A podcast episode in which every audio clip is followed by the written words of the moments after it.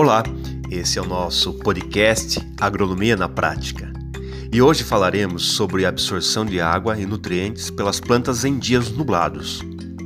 Meu nome é Paulo Rogério Borzowski, sou engenheiro agrônomo e trataremos aqui desse assunto tão importante, especialmente para ambientes protegidos nos dias nublados.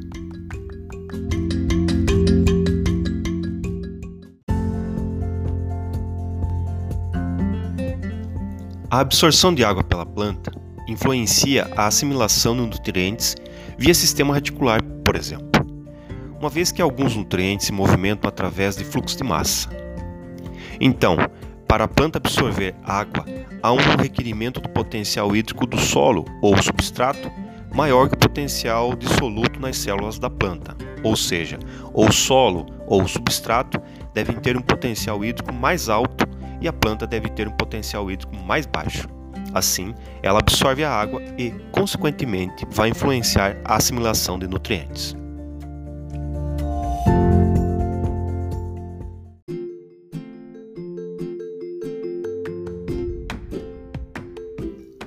A planta só irá absorver a água do solo ou substrato se os seus estômagos estiverem abertos. Existem vários fatores que influenciam a abertura dos estômagos. Um deles é a luz, especialmente a azul, que é disponível durante o dia. Em dias nublados, a incidência solar é menor e, consequentemente, a abertura dos estômagos é menor, influenciando assim a transpiração e, por consequência, a absorção de nutrientes, seja ela absorvida através de raízes ou via foliar. Como exemplo, podemos citar o carbono, que é absorvido na forma de dióxido de carbono e é introduzido na planta via trocas gasosas. Se temos um dia nublado, teremos uma menor taxa fotossintética. Isso, consequentemente, vai influenciar sim a absorção de água pela planta e, como resultado, a assimilação de nutrientes.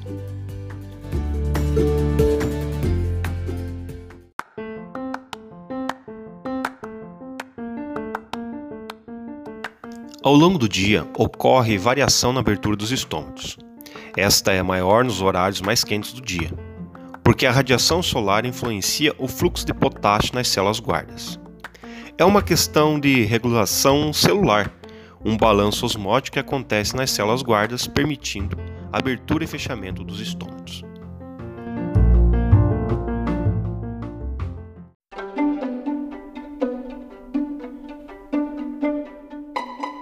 Quando temos a aproximação da noite, a radiação solar é menor.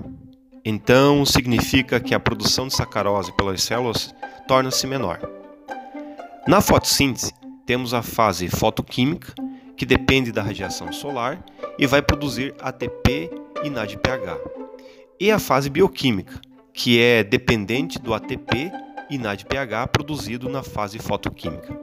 Ou seja, se há uma baixa disponibilidade de ATP e NADPH produzido na fase fotoquímica, tem-se baixas trocas gasosas e também uma menor produção de sacarose, e consequentemente os estômagos tendem a se fechar, porque eles perdem soluto, e isso acontece quando está escurecendo ou quando nós temos os dias nublados.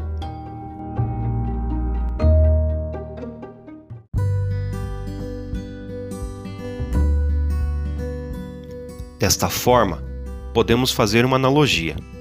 Em dias nublados, tem-se uma menor radiação solar, ou quando isso está escurecendo. E como resultado, pode haver uma influência da absorção de água e, por este fato, também uma menor absorção dos nutrientes, tanto presente no solo, substrato, ou tanto presente na área foliar.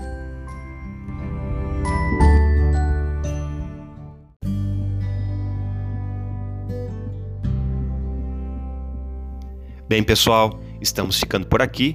Se você é o nosso ouvinte e tem interesse em escutar nosso podcast Agronomia na Prática, por favor, acompanhe via Spotify. Abraços!